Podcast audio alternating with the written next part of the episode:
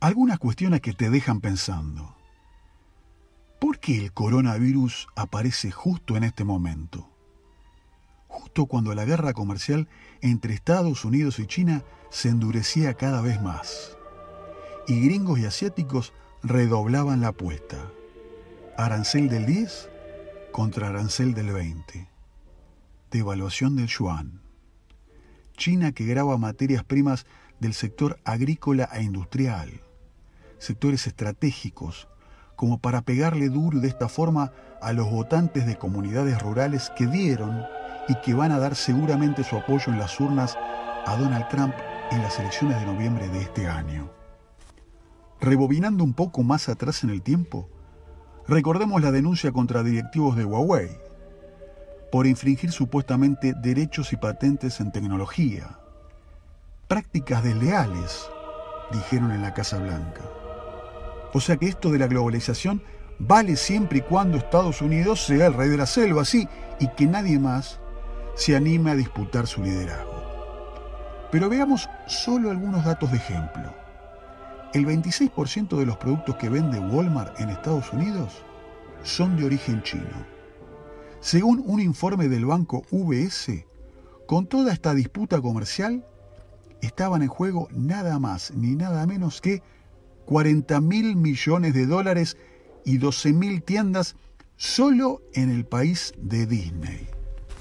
Los Yankees hoy son la segunda potencia comercial del mundo, sí, la segunda. Porque la primera, ¿sabes quién es? Es China.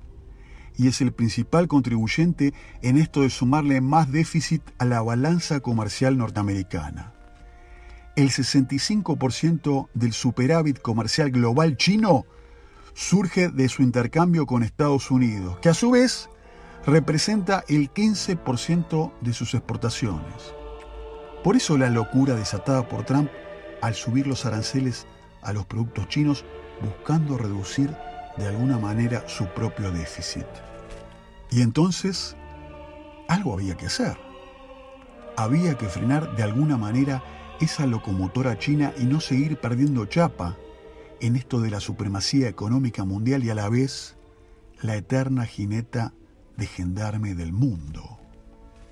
Por lo que entonces el grupo Bilderberg, el Estado de Israel y otros poderes mundiales pudieron haber acordado hacer estallar una guerra bacteriológica de baja intensidad, propagando en territorio chino un virus de laboratorio, el famoso sí, COVID-19. Sí, el coronavirus. Una guerra de baja intensidad, porque el virus no afecta de manera virulenta a los chicos y a los jóvenes que son mano de obra futura. Y en cambio, le pega duramente al sector de la tercera edad, a los viejos, a los jubilados, que son la mano de obra inactiva. Y nos remite entonces a pensar en aquella frase de algún figurando del Fondo Monetario Internacional que dijo hace poco que si la esperanza de vida en el mundo se sigue alargando, esto pone en riesgo la economía mundial.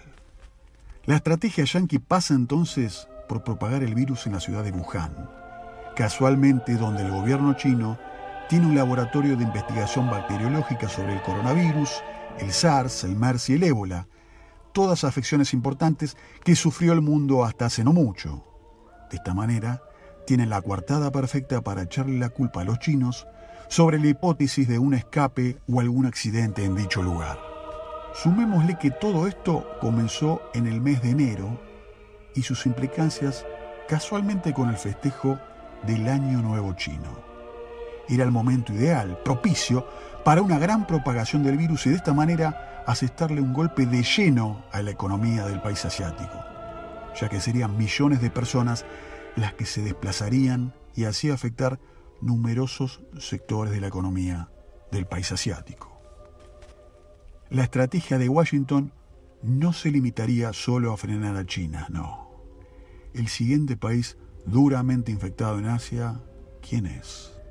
Sí, Irán, principal enemigo de Israel con un poderío bélico considerable y un desarrollo nuclear de misiles y drones en ciernes. El siguiente enemigo a afectar y de más importancia sería Europa.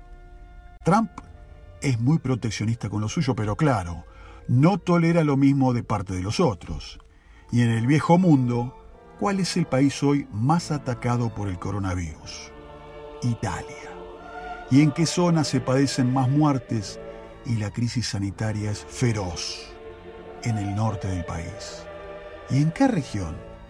En la región de Lombardía, donde casualmente gobierna la Liga del Norte y un personaje muy conflictivo que se llama Matteo Salvini. Recordemos que este líder es un oponente muy hostil para la CIA, ya que apoya nada más ni nada menos que a Vladimir Putin en todos los foros internacionales y a la vez está denunciado por sobornos rusos. Italia entonces es elegida como el país receptor del virus, también por tener buenos vínculos comerciales con quién más. Sí, con China, como en una remake de aquella antigua ruta de la seda. La inteligencia yanqui entiende que sería bueno que la Unión Europea sufriera un colapso económico global al verse paralizadas las economías de los principales países que la conforman, dado que están poniendo todos sus recursos para combatir el virus. Y este desgaste de Europa ante la amenaza bacteriológica la dejará exhausta en términos económicos y comerciales, y muy débil respecto de quién? Del reciente acuerdo del Brexit, sí, de la salida del Reino Unido de la Comunidad Europea. Y de esta manera se beneficiaría el primer ministro Boris Johnson, gran aliado inglés de Donald Trump. Una vez consumida la pandemia paralizadora del planeta, llegará la segunda fase. Control total de la guerra bacteriológica al desarrollar desde el primer momento la vacuna global del COVID-19 y su producción por parte de laboratorios farmacológicos estadounidenses. Luego de la dispersión y el caos sanitario mundial, llegará entonces el realineamiento del mundo capitalista. Así, en este modo de reseteo por parte de las economías nacionales, el nuevo valor en alza se llamará Industria Química USA, que a su antojo venderá patentes a países amigos y por el contrario, bloqueo farmacéutico a países enemigos, debilitando o presionando a gobiernos hostiles a cambio de la vacuna salvadora. Tercera fase, implementación del nuevo orden mundial con un profundo cambio de las relaciones entre países. Desaparición de la Unión Europea, antes, caída sin freno del euro respecto del dólar, desaparición de enemigos potenciales como Irán, Corea del Norte, Venezuela, entre otros, debilitamiento de China continental y de Rusia, nuevo patio trasero otra vez de Estados Unidos en Latinoamérica, globalización planetaria alrededor de la nueva ley y su poder omnímodo. Pero algunos dirán, ok, pero si los yanquis armaron todo esto, ¿cómo no vislumbraron que a ellos también les afectaría el virus? Sobre todo viendo lo que pasa hoy, por ejemplo, en ciudades como Nueva York. Bueno, sabemos que si algo no les cuesta a los gringos, es hacer alguna buena puesta en escena cada tanto. Mentir, digamos. Sacrificar algo, si hace falta. Antecedentes los hay y muchos.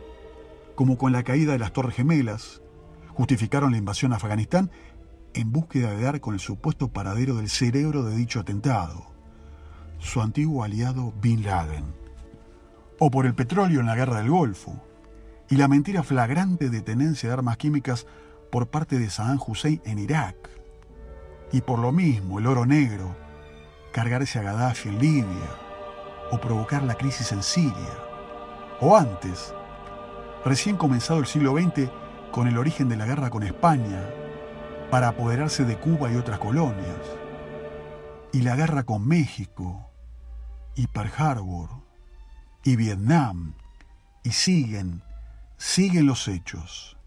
De este lado, Occidente y sus medios se alimentan todos de las mismas fuentes.